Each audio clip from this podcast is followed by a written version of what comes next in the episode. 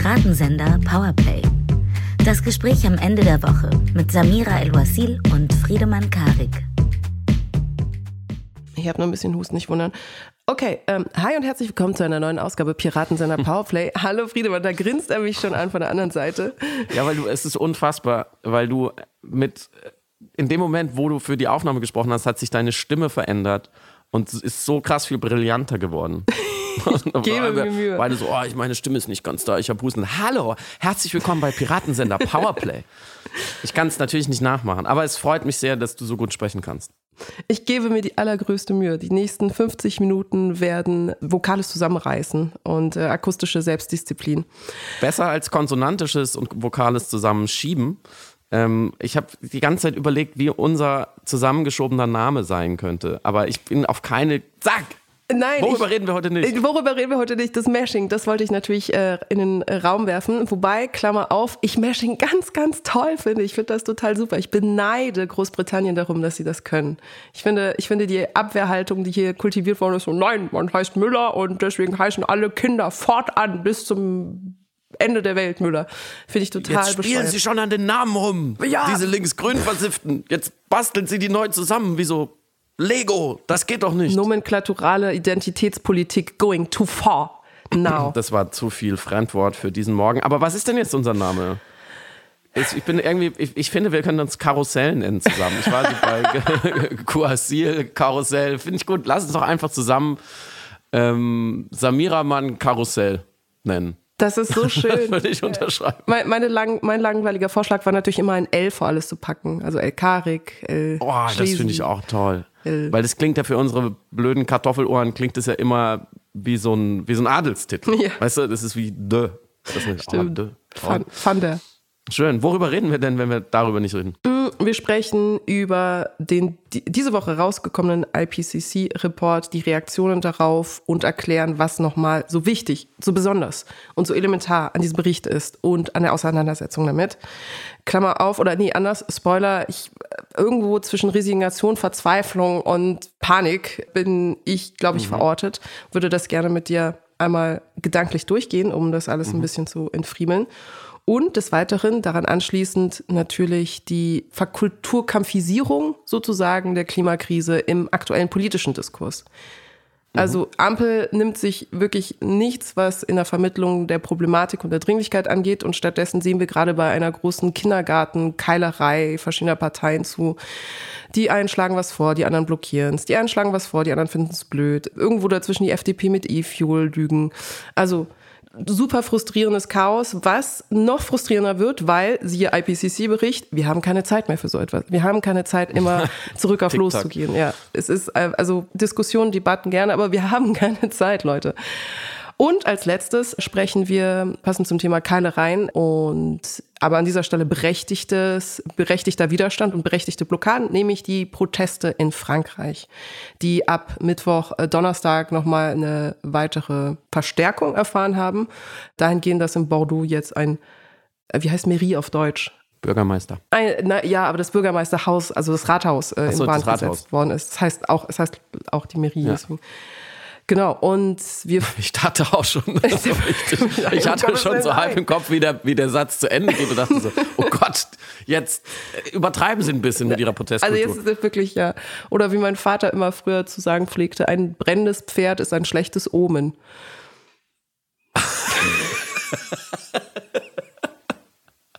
wo er nicht ganz so Unrecht hat. Herr El Ursil. Er behauptet, es sei ein arabisches Sprichwort. Ich glaube, das ist nur in seinem Kopf ein irgendein eine Aphorisme, Aphorisme, ein Aphorismus.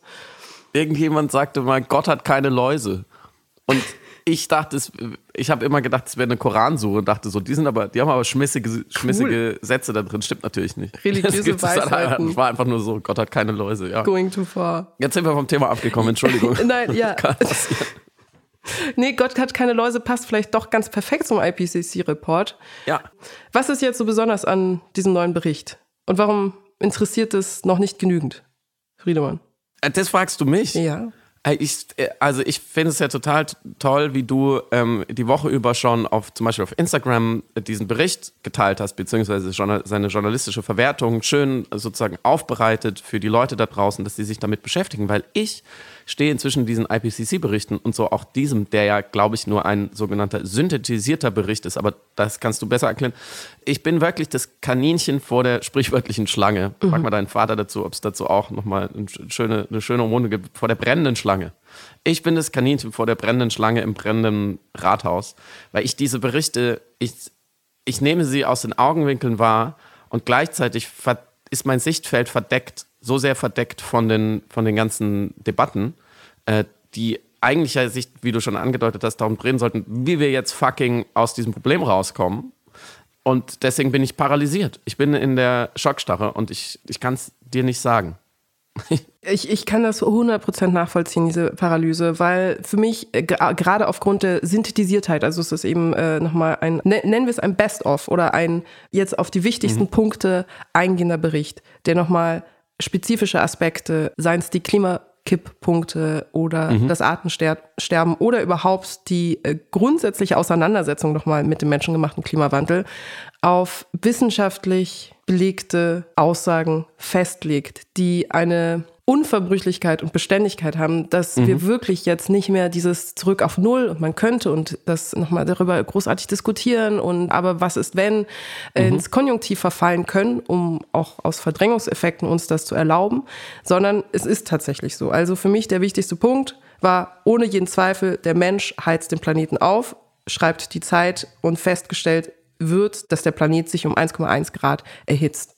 Und für mich alleine, dass das nochmal so plakativ proklamiert werden musste, als Aussage, als Feststellung und dass sogar das noch diskutiert wurde, das hat mir wirklich den letzten Rest gegeben. Und wir hatten auch publizistisch in der letzten Woche auch nochmal nach wie vor eine Diskussion, was die Klimakipppunkte angeht, also auch, dass die in Zweifel gebracht werden, weil vielleicht noch kurze Erklärung, es geht um verschiedene Felder, in denen äh, KlimawissenschaftlerInnen davon ausgehen, zum Beispiel eben, äh, was die Korallen angeht, was die Meere angehen, was den Regenwald angeht und so weiter, dass wenn eine bestimmte ökologische Situation eintritt, also zum Beispiel zu wenig Regenwald oder zu wenig Korallen, und dementsprechend zu wenig äh, Photosynthese, dass dann ein Punkt erreicht wird der Irreversibilität, die bedingt, dass man das nicht mehr lösen und handhaben kann. Dass also ein Problem entsteht, das keine, das de facto keine Lösung mehr hat. Und mhm. dass daraufhin eine Art Kettenreaktion erfolgt, weil natürlich ökologisch alles zusammenhängt. Also wir sind, wir sind in diesem System abhängig von allen Umwelttopografien und Umweltsituationen.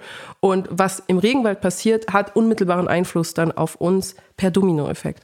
So. Und wenn ein Kipppunkt eintritt, dann steigt die Wahrscheinlichkeit, dass ein zweiter eintritt und so weiter. Und wenn wir eine mhm. Kipppunkt-Kettenreaktion haben, fünf, sechs Systeme, die quasi ausfallen, dann wird es, also wird es düster. Wird es düster, dann wird es auf jeden Fall düster. Und dann gibt es eben keinen Planet B.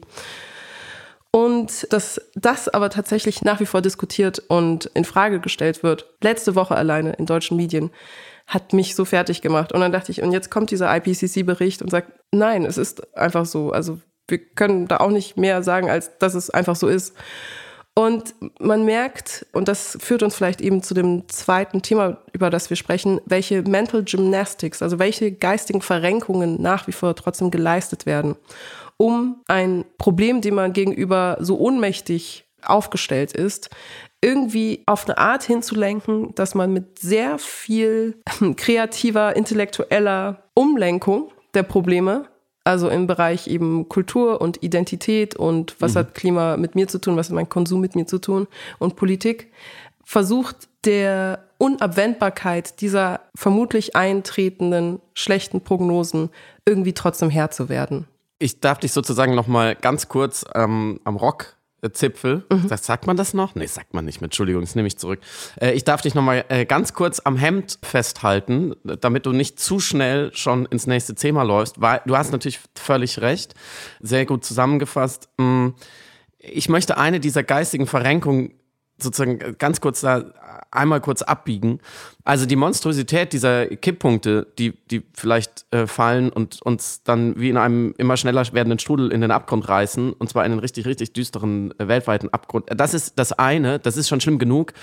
Es ist aber so, dass in der Gegenwart schon auch in Deutschland, aber vor allem in anderen Teilen der Welt, die äh, sozusagen äh, vulnerabler sind gegenüber ähm, Klima- und damit Wetterschwankungen, ist es ja schon da. Mhm, also mhm. die, die Klimakrise wirkt sich schon sehr, sehr negativ auf sehr viele Menschen aus.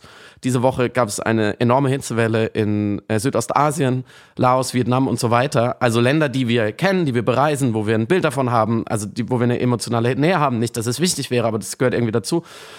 Und die leiden, also da ist ja schon, da sind dann 42 Grad und das kommt langsam in den Bereich, wo Menschen nicht mehr leben können. Es ist ja so simpel. Es ist so simpel. Es ist einfach, leg dich in den Backofen und mach ihn an. So. Das, du wirst nicht überleben. Also Hitze ist halt nun mal schlecht für uns. Es gibt ein paar Sachen, damit können wir nicht umgehen. Es gibt ein sehr enges Fenster von Gradzahlen, wo ein Mensch überleben kann. Also da gibt es überhaupt nicht, das ist so eine physikalische Realität und zwar in der Gegenwart. So, und das, ich glaube, es tut uns beiden leid, dass man dann in so einen, in so einen Duktus verfällt, als würde man mit Vierjährigen sprechen, mit denen man auch nicht so sprechen sollte. Aber man weiß langsam nicht mehr, wie man sonst noch reden soll. Und dann sagt wieder irgendjemand, ja, aber ähm, das ist ja alles schön und gut, beziehungsweise ganz, ganz schlimm. Aber was soll denn Deutschland machen? Mhm. Wir sind ja nur für so und so viel Prozent der weltweiten CO2-Emissionen verantwortlich. Und das, das kam diese Woche eben an mancher Stelle mal auf. Und das ist ja so eine geistige Verrenkung, glaube ich, wie du sie gemeint hast. Und dann muss man einfach eigentlich sagen, naja, wenn du schon aus so einer partialmoralischen Haltung argumentierst und sagst, ja, ja, wir sind schon mitschuld, aber nur ganz, ganz bisschen. Deswegen müssen wir auch nur ganz, ganz bisschen machen. Was ja schon, das haben wir in diesem Podcast öfters erklärt, überhaupt nicht haltbar ist, weil mit genau dieser Ethik würden ja zehn Leute, die einem Mord, an einem Mord mitverantwortlich sind, einfach immer weiter diesen Mord mitbegehen, weil sie alle sagen, ja, ich bin ja nur ein Zehntel verantwortlich. Mhm. Das ist ja nicht das, worauf unser Zusammenleben fußt. Mhm. So, aber selbst wenn, ich würde dann immer vorschlagen, mach mal die Augen auf und schau mal rum, egal wo du gerade bist, egal wo du das gerade hörst, nur mal so als Test, an der Bushaltestelle, im Zug, zu Hause, im Bett, in der Küche, wherever. Dreh dich einmal um dich selbst und schau dich einmal um in der, in der Welt, in der du lebst, wo du jetzt gerade stehst. Außer du stehst in der völlig freien Natur und selbst da hätte ich Beispiele. Aber alles, was du siehst, ist CO2. Alles, was du siehst, wurde mit CO2 hergestellt, wird irgendwann wieder zu CO2. So, ist nur da deine beheizte Wohnung, die Bücher in deinem Bücherregal, wenn ich jetzt mal über mich spreche, dein Fahrrad, mit dem du gerne fährst, was irgendwie eigentlich ja gut ist fürs Klima und so weiter. Alles hat CO2. Wir können gar nicht anders als CO2 sozusagen anzuhäufen in irgendeinem gerechneten Budget. So, und ein Land wie Deutschland, was seit dem 19. Jahrhundert CO2 ausstößt, und zwar in der allerdreckigsten Form, wie in, zum Beispiel in Braun- und Steinkohle, die wir gefördert haben und verbrannt haben, weil wir sonst nichts hatten, hat einfach bis heute akkumuliert so viel CO2 ausgestoßen, dass wir in jeder Rechnung, egal wie man es dreht und wendet, immer unter den Top 10 Schuldigen sind. So, meistens vielleicht sogar Top 5. So, da ist unsere Verantwortung. Für das, was heute passiert. Wenn es heute zu heiß wird in Vietnam, um dort zu überleben, dann sind wir dafür entscheidend mitverantwortlich. So historisch. Und wenn wir dann ins Heute schauen und sagen, hm, das ist jetzt blöd, irgendwie, ich bin vielleicht auch ein junger Mensch, da hatte ich nicht so viel Anteil dran, auch wenn ich von dem Wohlstand extrem profitiere, der durch CO2-Ausstoß angehäuft wurde, in einem Land wie Deutschland, egal, okay, was können wir jetzt tun, wenn wir diese historische Verantwortung akzeptieren?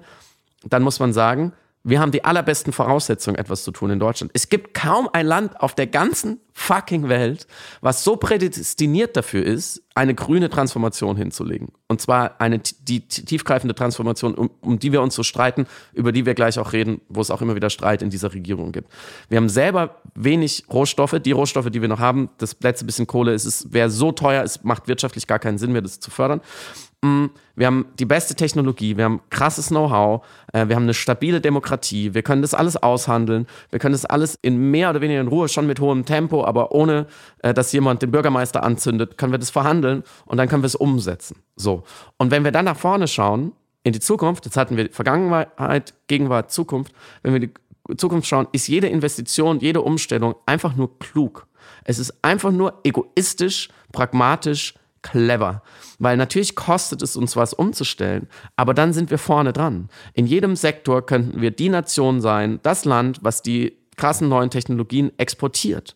So, wir könnten die wieder sein, die die besten Elektroautos bauen. Wir könnten die sein mit den effizientesten Windrädern. Wir könnten die sein mit den smartesten Städten. Das wäre Deutschland ohne Probleme möglich. Und dabei könnten wir nebenher noch den anderen zeigen, wenn man schon so ein bisschen eitel argumentieren will, es geht, so wenn Deutschland es schafft, dann schaffen es alle anderen mhm. auch. Und es wäre so eine Win-Win-Win-Win-Win-Situation. Und das, das, deswegen macht, kann ich da manchmal einfach nicht weiter, komme ich da einfach dann auch nicht weiter. Denke so, die, die guten alten Aliens, wenn die Aliens uns zuschauen würden, die als erstes bei uns Deutschen vorbeikommen und sagen, sag mal, seid ihr eigentlich ein bisschen doof? was ist denn mit euch? Ich, ich, was ist denn mit euch? Das ist vielleicht der Satz der Woche, weil ich dachte auch nach diesem Bericht, der basically sagt, wir können es zwar eigentlich noch schaffen, aber es bleibt so gut wie überhaupt keine Zeit. Das bedeutet, jede Sekunde, die wir uns jetzt nicht eben dieser Lösung widmen, bringt uns dieser Katastrophe näher, also sehenden Auges näher. Armageddon mit Ansage. Was wäre also die sinnvollste Reaktion auf dieses schon jetzt vor unseren Augen brennende Haus, auf die jetzt schon existierenden Überschwemmungen, auf die jetzt schon existierende Hitze? Volle Fahrt und ohne Tempolimit Richtung CO2-Reduktion, indem wir auf Hochtun jede nur erdenkliche tut, Möglichkeit erörtern und ernst nehmen und umsetzen und darüber nachdenken, Natürlich nicht, Friedemann. Wird zu einfach. no. Let's make bad decisions. Äh, lieber debattieren wir natürlich äh, monatelang über Kartoffelsuppe und diffamieren die Überbringer der schlechten Nachrichten. Das macht nämlich mehr Spaß und es ist auch, auch publizistisch einfach und politisch ja sowieso. Äh, willkommen im Populismus. Und lassen in Bayern, I kid you not, das Mitführen von Sekundenkleber verbieten. Problem gelöst. Problem gelöst. Es ist ja. verboten, es ist verboten, wenn du da rumläufst und man erwischt dich mit einem Sekundenkleber in der Tasche, dann hast du ein Problem mit der bayerischen Polizei. Aber warte mal, jeder oder nur Leute, die schon mal beim Kleben erwischt wurden? Nee, Leute, die schon mal beim Kleben erwischt wurden. okay, Oder Leute, die den Eindruck, oder äh, wie war das nochmal, Menschen, von wo sie unterstellen, dass das Aktivisten. Menschen mit Klebehintergrund. Jetzt, jetzt aus Protest immer einen Sekundenkleber dabei haben und schauen, was passiert. Ja, jetzt haben ja AktivistInnen zu Beginn der Verkehrsministerkonferenz, also wo sich alle VerkehrsministerInnen der, der 16 Bundesländer getroffen haben, ohne Volker Wissing, weil der hatte dann kurzfristig keine Zeit, weil war irgendwie nicht so wichtig. Da haben Aktivistinnen von Extinction Rebellion 18 Verkehrsschilder an das Verkehrsministerium zurückgegeben. Also Verkehrsschilder, auf denen die Geschwindigkeitsbegrenzung aufgehoben war. Ne? Ihr wisst, diese weißen mit den, mit den schwarzen Strichen, dass man weiß, ich darf so schnell fahren, wie ich will. Die also heißen, hier gibt es kein Tempolimit, hier kann ich so schnell fahren, wie ich will, auf der Autobahn. Die haben quasi die Arbeit des Verkehrsministeriums gemacht, weil man müsste nur diese Schilder abhängen und halt an ein paar Stellen halt wieder 130 Schilder aufstellen. Das fand ich ziemlich gut, ehrlich gesagt. Hat sich keiner so richtig krass drüber aufgeregt, mhm. weil es war wahrscheinlich zu konstruktiv. Es war so, ja, ja, klar, sollte man machen. Ja, danke, dass ihr es gemacht habt. Wird aber nicht gemacht, weil der Verkehrsminister nicht möchte. Weißt du, woran mich das erinnert? Es gibt eine Graffiti-Form, die darin besteht, in den Staub auf Autos ein Graffiti zu machen. Das heißt, mhm. im Grunde genommen machst du das Auto dann sauber mit deinem Vandalismus. Und deswegen kann keiner dagegen sein. Weil du ja den Staub ah. wegmachst, indem du da so reinmalst und so Sachen reinschreibst. Ja. Und dann kann ja keiner sagen, wow, der hat mein Auto sauberer gemacht, als es vorher war. Es geht nicht. So und so vom Vibe her fand ich, fand ich das irgendwie same energy, wenn du sagst, es gab irgendwie kein, äh, man konnte sich ja schlecht dagegen wehren. Also danke, danke, dass ihr diese Arbeit übernommen habt. Ich bin mir ganz sicher, dass in Deutschland tatsächlich es bei Gefängnisstrafe bis zu 74.000 Jahren verboten ist, irgendwas an der Autobahn zu machen. Also wenn du dann nur einen Zweig abschneidest, dann kommt die deutsche spezielle Autobahn-Geheimpolizei und legt dich auf den Überholstreifen keine Ahnung. Also ich, da wäre ich doch, doch juristisch sehr vorsichtig. Ich glaube, da will man nicht an die Grundfesten unserer Demokratie, wenn sie jetzt auch noch die Autobahn kaputt machen. äh, vielleicht an dieser Stelle noch eingeschoben. Du kannst es mir nämlich besser nochmal erklären, weil es für mich so verkopft war, dass ich es nicht mehr zusammenkriege. In Berlin-Brandenburg, in Brandenburg, glaube ich, war das die Situation, dass jetzt die Tempo-Limit-Schilder weggenommen worden sind von der Gemeinde, weil die Anzahl der Verkehrstoten aufgrund des erfolgreichen Einsatzes dieser Schilder so niedrig geworden ist, dass diese Schilder nicht mehr notwendig sind zur ja. Reduzierung des Tempos. Und deswegen wurden die ja. Schilder wieder weggemacht. Und, genau. und das ist unsere politische Situation. Und ich finde, das ist eine fantastische Metapher für den Umgang der Ampel untereinander und miteinander. Ja. Also SPD und Grüne befinden sich ja offensichtlich in einer Dauerspannung und müssen in einer permanenten Blockage, will ich es nennen, damit es schöner klingt, in einer Blockage. Ah ja, Blockage sich selbst behaupten. Das hatten Marina Kombaki und Christian Tews im Spiegel sehr schön analysiert. Das verlinken wir in den Show Notes. Robert Habeck will die Öl- und Gasheizungen verhindern, während aber SPD-Politikerin Manuela Schwesig die Pläne ungerecht und unbrauchbar findet. Die grüne Umweltministerin Steffi Lemke will das Biospritende auf 2030 vorziehen. SPD sagt, das geht zu schnell, das ist nicht vermittelbar, das ist nicht kommunizierbar, die Bevölkerung geht nicht mit. FDP-Mann Volker Wissling tönt, man bringe das Land nicht voran mit Klima, bla bla und fällt auch durch andere Verhaltensauffälligkeiten, also sekundenscharf Aussagen auf. An dieser Stelle sei die Kolumne von Christian Stöcker sehr, sehr, sehr empfohlen. Immer die äh, wir natürlich auch verlinken. Christoph Ploss, ihr habt das wahrscheinlich auf Twitter gesehen, der behauptete, ganz Europa benutze schon E-Fuel und dann eine Karte veröffentlicht, die genau das Gegenteil von dem darlegt, was er behauptet. Und vermutlich hat er es in der Sekunde des, oder im Eifer des Gefechts auch nur deshalb so vehement behauptet, weil ein grünen Abgeordneter eben kritisch nachgefragt hatte. Also für mich mhm. der klassische Fall von, man erfindet irgendwas, damit man trotzdem Recht behält. Und das ist für mich eben symptomatisch für die ganze Klimakrisenkommunikation. Wolfgang Kubicki vergleicht derweil Robert Habeck mit Putin aufgrund der ökologischen Realpolitik von Habeck anscheinend, wenn ich das richtig verstanden habe. Und Konstantin Kuhle hat dann noch zusätzlich suggeriert, dass die Grünen vielleicht den Gesetzesentwurf selbst an die Bild durchgestochen haben, um dann die FDP und die SPD beschuldigen zu können. Und ah, mein letzter, ich glaube, wo bei mir so das Resignations, diese Resignationssaturation eingetreten ist, war als CDU-Politiker Matthias Hauer eine übrigens sehr sehenswerte Dokumentation der ARD, wir können auch anders, als Wahlwerbung für die Grünen bezeichnet hatte und dazu sarkastisch den Hashtag Meinungsvielfalt platziert hat, so als sei eben Klimaschutz irgendwie eine Meinung von vielen. Das hat mich wirklich fast aufgeregt, weil die Dokumentation verlinken wir auch, die ist super gut, sie ist informativ, sie ist sinnvoll, sie ist genau das Richtige, sie ist hoffnungsvoll pragmatisch und sie zeigt in Deutschland, was gerade jetzt, genau in diesem Moment zur Bekämpfung der Klimakrise schon erfolgreich umgesetzt wird. Mhm. Also Gemeinden verdienen Geld durch ihre Wälder. Verkehrssysteme oder Infrastrukturen werden auf eine Art optimiert, dass die Lebensqualität von allen befragten Personen in dieser Dokumentation mhm. sich verbessert. Also es ist wirklich einfach ein Mut zum hoffnungsvollen Optimismus, dass man es tatsächlich auch, wie der Titel schon sagt, anders kann. So, und ein CDU-Politiker, der diese ARD-Doku als Wahlwerbung für die Grünen bezeichnet, der glaubt auch, dass Deutschlands schönste Bahnstrecken linksgrüne Propaganda sei. Ohne, also das ist so, was, wo soll man denn da anfangen? Ja, also sehr viel CO2-Ausstoß du, du hast völlig recht. Ich versuche die ganze Zeit, während du das aufzählst, weil du viel aufgezählt hast, was ich auch aufzählen wollte. Das ist gut, jetzt muss ich nicht nochmal aufzählen, sondern kann auch diese Doku-Serie empfehlen. Wir können auch anders. Anke Engelke, Bjarne Mädel, Aurel Merz, äh, Felin Rogan, viele, viele Menschen ähm, gehen da auf die Suche nach Lösungen. Und wer schlechte Laune hat, weil er sagt, es geht, geht gar nichts zusammen, der schaut einfach diese Doku, die ist super. Und dann kriegt man bessere Laune. Werbung Ende. Hm, ich glaube inzwischen, die Grünen oder auch irgendjemand sonst könnte vorschlagen, wisst ihr was, wenn es jetzt zu wenig regnet in Deutschland wegen äh, Klimakrise, äh, dann machen wir einfach alle Regentänze, das ganze Land. Äh, das könnten die vorschlagen. Und die FDP und die CDU und die CSU würden, äh, würden dann sagen, nee, das ist eine Sonnenscheinverbotskultur. und wir brauchen, wenn ihr, also jetzt nur, nur Regentänze, wir brauchen Tanzoffenheit. Wir wollen auch Schneetänze und Sonnenscheintänze, sonst geht's nicht.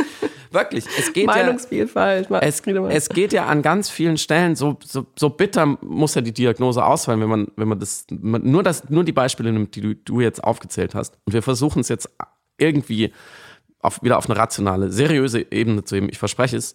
Es, es geht ja nur noch um dieses, dieses Mechanismus, dieses unseligen äh, Tandems, mit, wo ein, einer zu viel drauf sitzt. Deswegen ist es, glaube ich, nämlich ein Tandem einer will nach vorne fahren und sagt, komm, wir fahren nach vorne, weil wir müssen uns ein bisschen beeilen, wäre besser.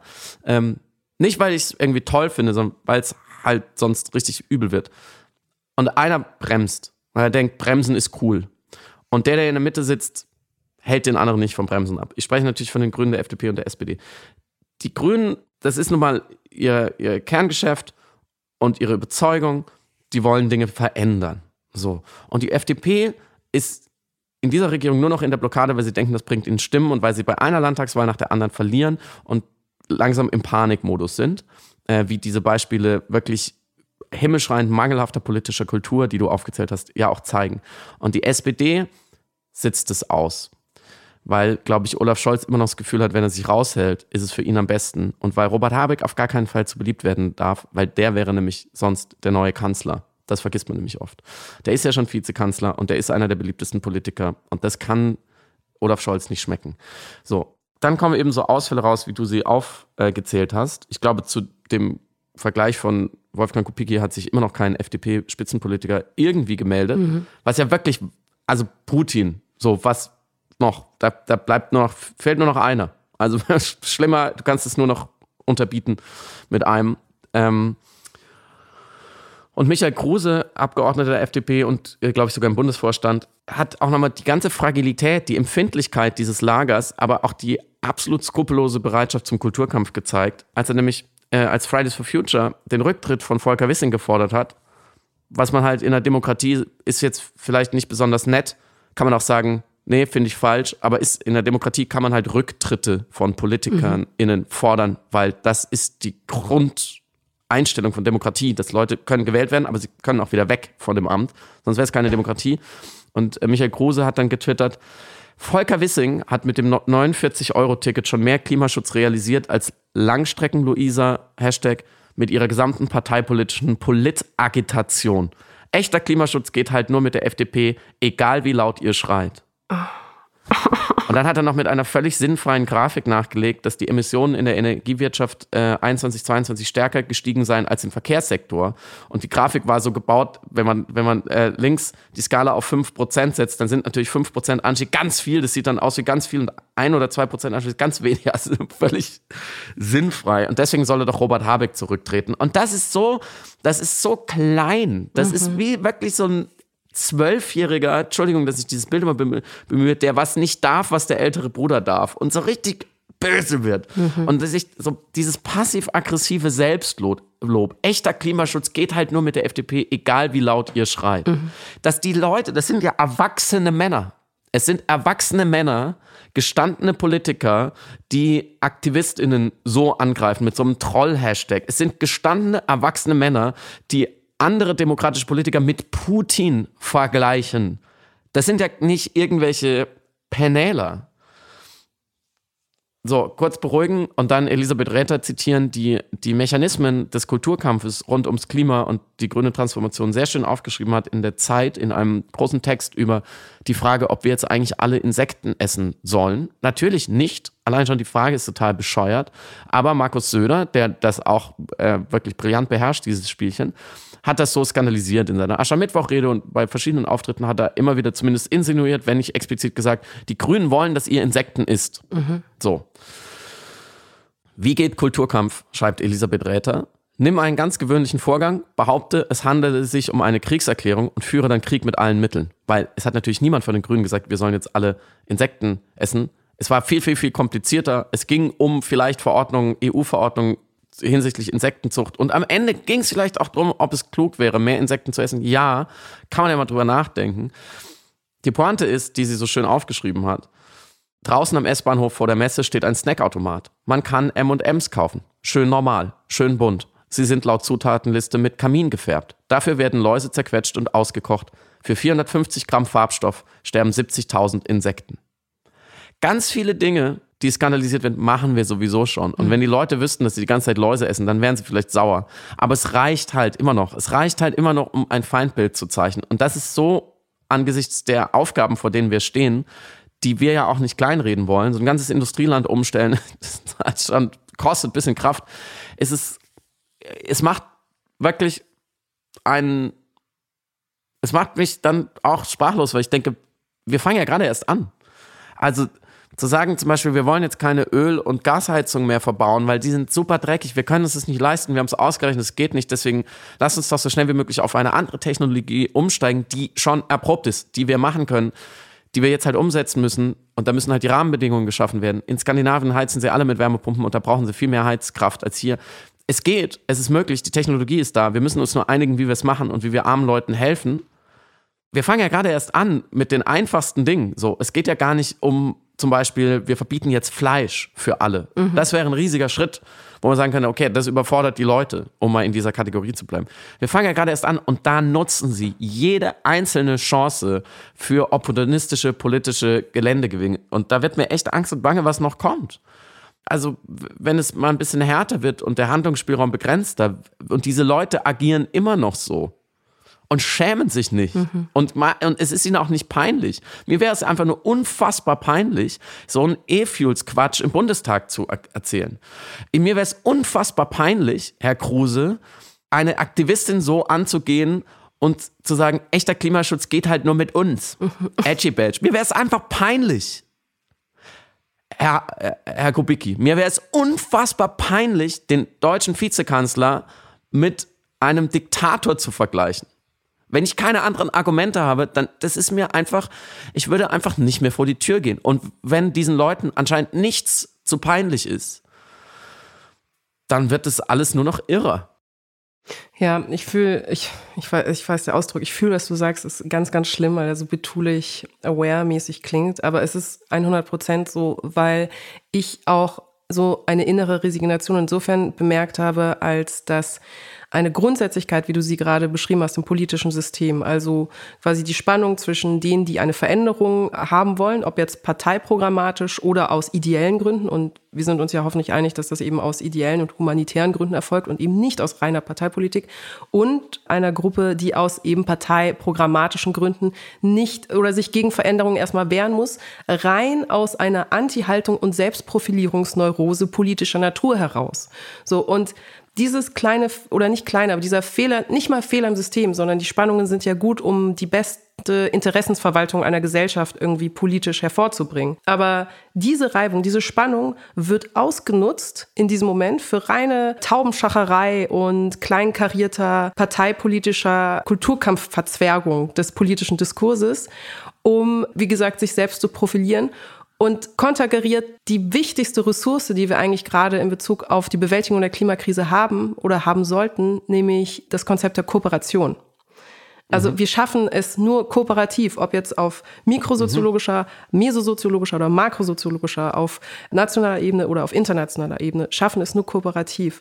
Und der Umstand, dass also eine pluralistisch aufgestellte Demokratie, die aus der Reibung entsteht oder wo die Demokratie oder das demokratische Starksein aus der Wärme entsteht, die aus der Reibung entsteht, die die Parteien untereinander haben, dass ausgerechnet diese Stärke der Demokratie fehlgebraucht wird, missbraucht wird eben für Machtschacherei und für dieses Schattenboxen, was wir die ganze Zeit sehen und für dieses mit Wonne im gegenseitigen Blockieren lieber auf der Stelle treten, als halt eben zu regieren, als halt eben Lösungen zu finden. Das macht mich ganz, ganz fertig. Das, ich wirklich bin da in einer politisch-existenziellen Krise. Weil auch nur in einer schrägen Logik, dass die Klimakrise auch als Kulturkampf ausgefochten werden kann.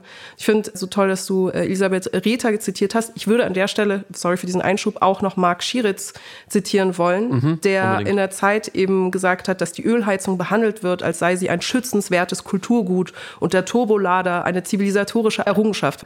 Also auch hier quasi dieses kulturkämpferische Schattenboxen ja nach wie vor besteht. Und dementsprechend nur in dieser Logik kann Klimakrisen Aufklärung beispielsweise als Wahlkampf der Grünen fehlinterpretiert und Umwelt als Parteiprofilierungsthema fehlgedacht werden, willentlich.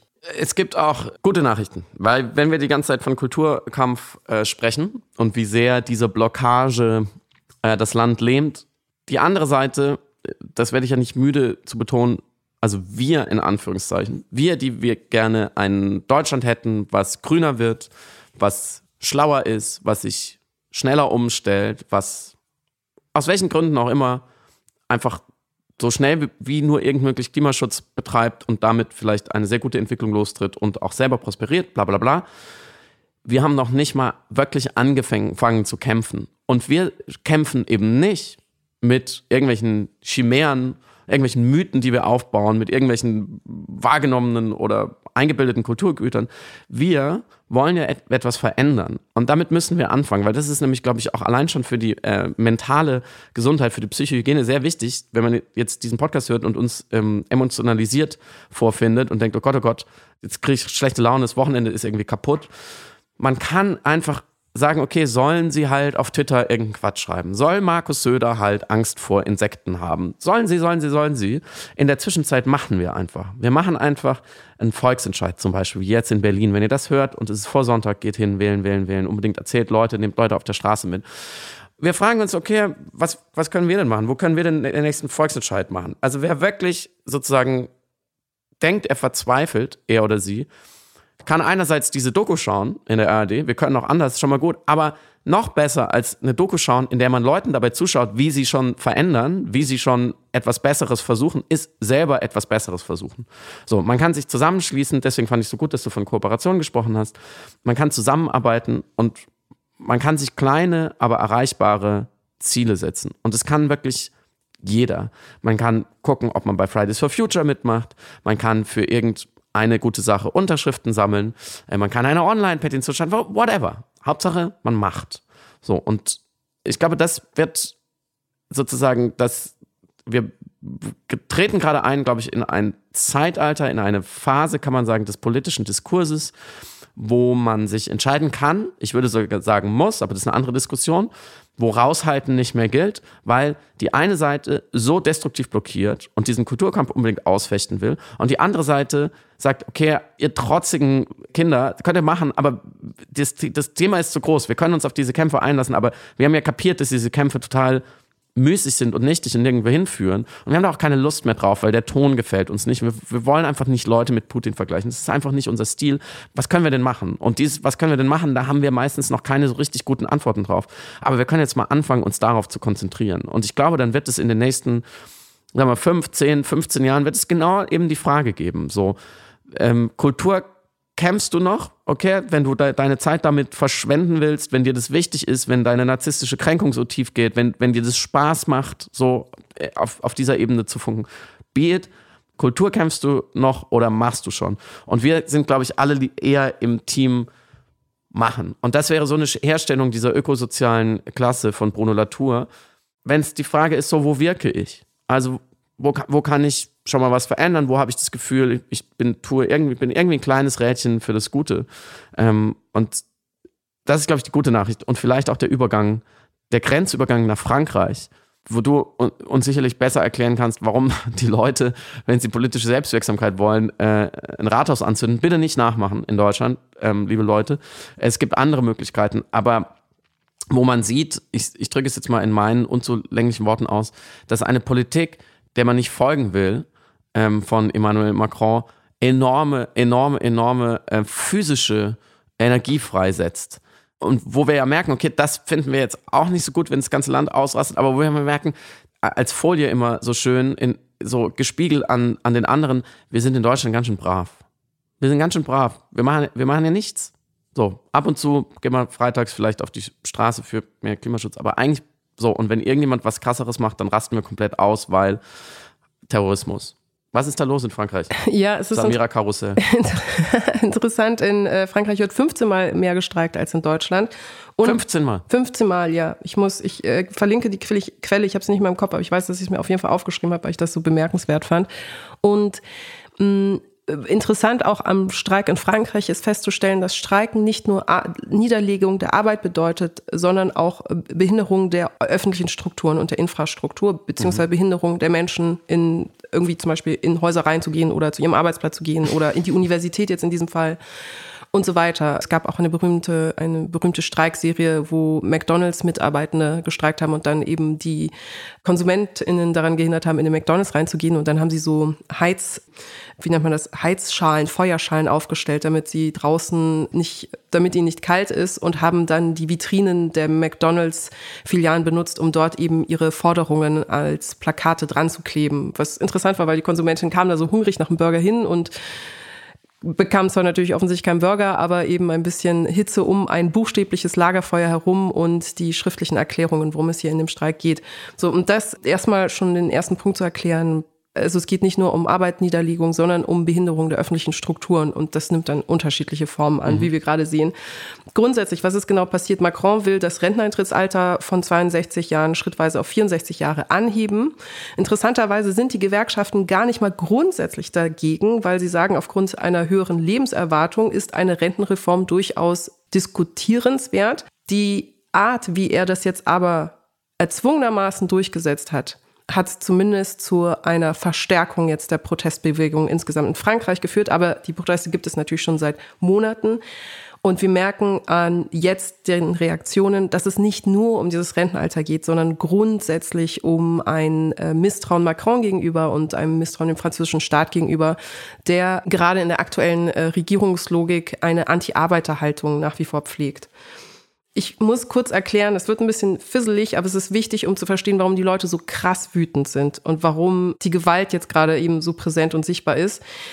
Der äh, also Präsident Macron hatte vor einer Woche den Gesetzestext durchgesetzt und dabei, um das hinzukriegen, auf den sehr, sehr kritisierten Verfassungsartikel 49.3 zurückgegriffen. Dieser erlaubt es, ein Gesetz ohne parlamentarische Schlussabstimmung zu verabschieden, wenn die Regierung ein anschließendes Misstrauensvotum übersteht. Das heißt, man mhm. kann also ein Gesetz durchbringen, was nicht parlamentarisch abgenommen worden ist das ein eigentlich antidemokratisches Moment ist, wenn ein Misstrauensvotum ähm, erfolgreich hingekriegt worden ist. Also dass eben nicht, also das Misstrauensvotum nicht erfolgreich umgesetzt worden ist. Das ist in Frankreich ein enormer Vorgang. Also ein Gesetz ohne die Abstimmung durch die Nationalversammlung durchzudrücken, ist einfach ein antidemokratischer Akt. Ein antidemokratischer, oktroyierender, paternalistischer, mhm das vor die Füße der Bevölkerung werfende Akt. Montagabend, diesen Montag scheiterten die zwei Misstrauensanträge gegen die Regierung und damit ist diese Reform, also das Steigen des Renteneintrittsalters auf 64, offiziell verabschiedet worden. Und man muss dazu wissen, zwei Drittel der Franzosen sind gegen dieses Gesetz. 90 Prozent aller Arbeitenden äh, sind dagegen. Die Gewerkschaften sind natürlich dagegen. Und auch politisch ist man nicht Fan davon. Das heißt, es wirkt jetzt es wirkt nicht nur so, aber es ist in der äh, politischen Handlung ein Akt individueller Souveränität eines Präsidenten gegen die Bevölkerung. Mhm. Dementsprechend ist es aus meiner Sicht, also auch als französisch sozialisierte, unter anderem sozialisierte, mitsozialisierte Person, 100% nachvollziehbar, dass die Franzosen jetzt noch mehr auf die Straße gehen, dagegen aufbegehren, weil es ein aus historischen, infrastrukturellen und soziologischen Gründen tiefes kollektives Empfinden für Ungerechtigkeit einer mhm. Bevölkerung mhm. gibt.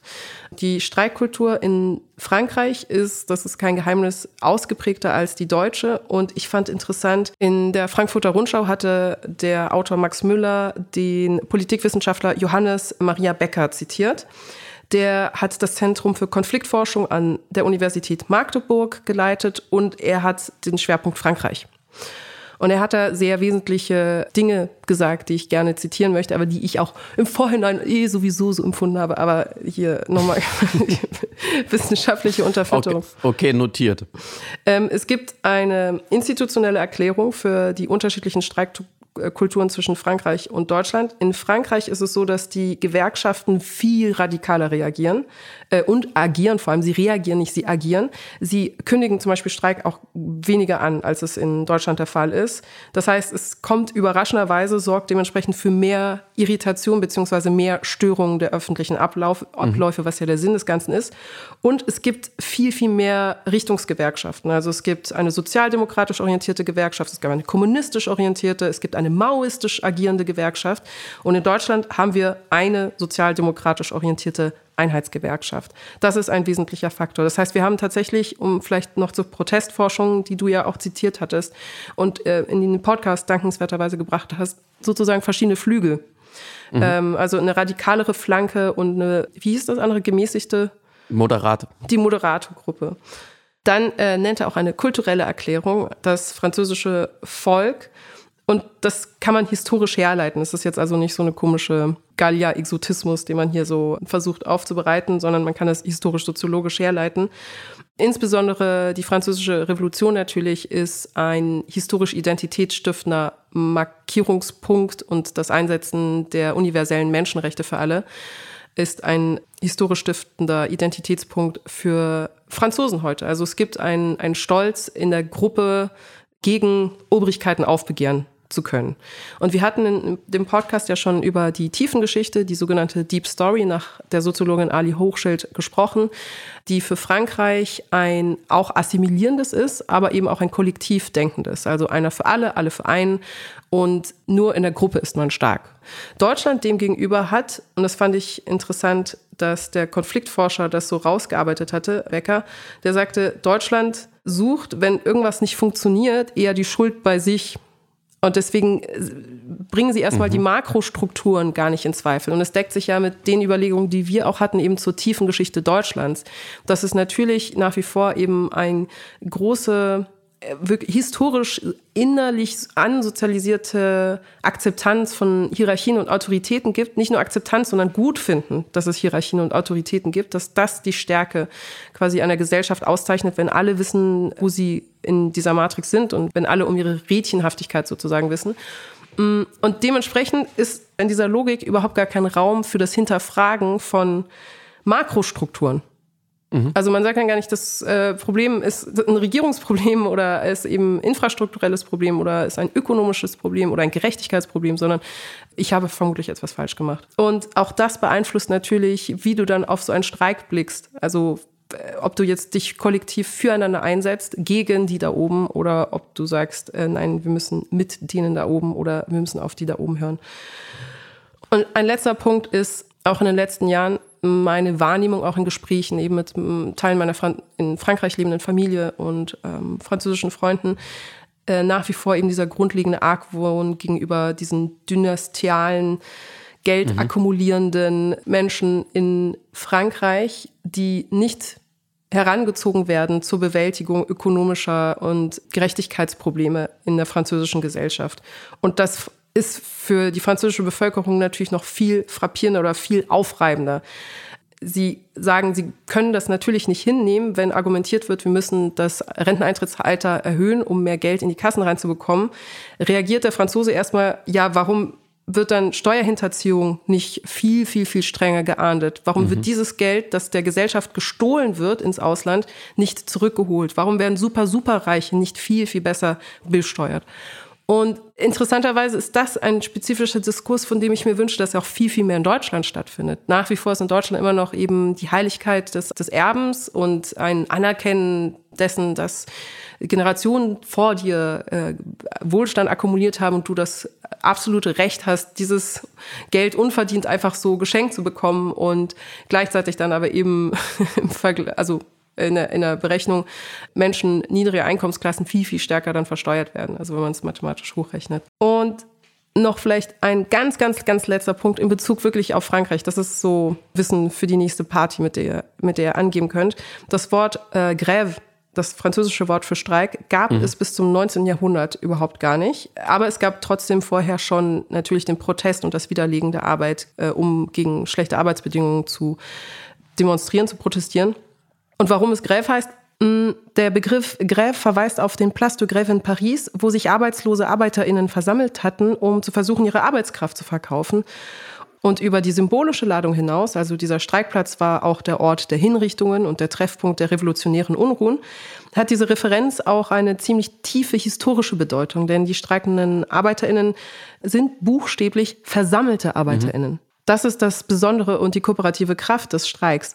Als kollektive Beendigung der Arbeit verstanden, kann sich der Streik nämlich erst verallgemeinern, wenn die bis dahin atomisierte und von häuslichen Universum äh, wenig getrennte Arbeit kollektiviert und ihre eigenen Plätze findet. Und das auch, also dieses Versammeln auf dem Platz leitete auch den Übergang ein von der Welt der Familienwerkstatt in die Welt der industriellen Manufaktur. Und demgegenüber, das würde jetzt heute zu weit führen, das besprechen wir wann anders und das haben wir auch in unserem Buch geschrieben, wer es nachlesen will, ist die deutsche Tiefengeschichte bzw. das deutsche Selbstverständnis, wie du es ja auch schon angerissen hast, ein anderes und mir kommt es oft vor und ich glaube, da liegt auch sehr viel Potenzial für, dieses Kultur, für diesen Kulturkampf drin und für diese, diese, diese Ver Anti-Verbotspopulismus, der natürlich immer völliger Quatsch ist, weil natürlich leben wir in einer Welt voller Verbote. Aber was ich noch sagen wollte, der Deutsche begreift sich, glaube ich, immer noch, der Deutsche, ich weiß, aber ähm, lass mir diese Generalisierung am Ende des Podcasts erlaubt sein, eher als Befolger von Regeln, der seine Pflicht tut, äh, fast schon ein Untertan und äh, jemand, der sozusagen sich gegenüber dem Staat immer unter der Knute fühlt als Grundeinstellung,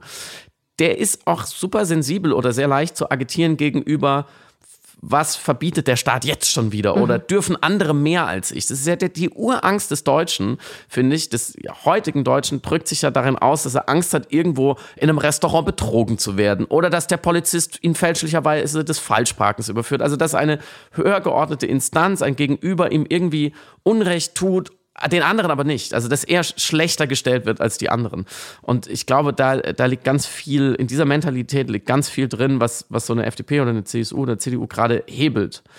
Weil sie immer wieder das Gefühl haben, okay, da draußen gibt es schon ein paar Leute, die fühlen sich von dieser, diesen Grünen gegängelt und bevormundet, ähm, weil dann darf man auf einmal etwas nicht mehr, was andere aber noch dürfen. Und deswegen komme ich immer wieder, erinnert mich das immer so wieder sehr an Kinder, weil Kinder, also wer schon mal Geschwister erlebt hat, die vielleicht auch nah aneinander geboren sind oder wer Geschwister hatte, erinnert sich vielleicht noch daran, da geht super, super viel darum, was darf ich und was dürfen die anderen. So. Und daraus wird sehr viel Selbstwert abgeleitet und da wird unheimlich viel äh, Zusammenleben und ethische Normen und so verhandelt.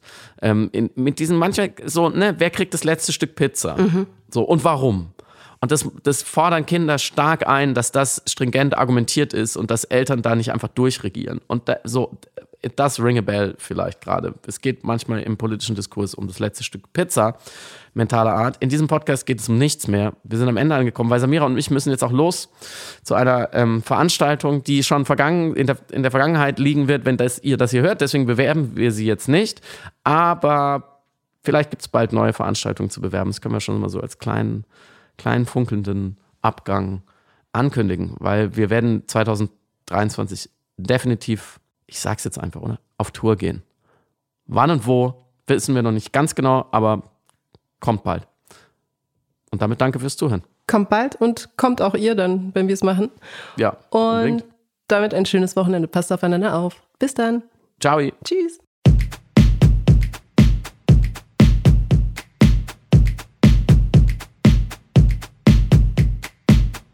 Du hörst Piratensender Powerplay. Das Gespräch am Ende der Woche mit Samira El-Wasil und Friedemann Karik. Piratensender Powerplay ist eine Produktion von Stereotype Media in Kooperation mit Yam Yam, der unsichtbaren Tupperbox für den diskreten Foodie. Du möchtest Yam Yam zwei Wochen lang kostenlos testen? Abonniere diesen Podcast überall und gewinne gutes Korma. Bon Appetit!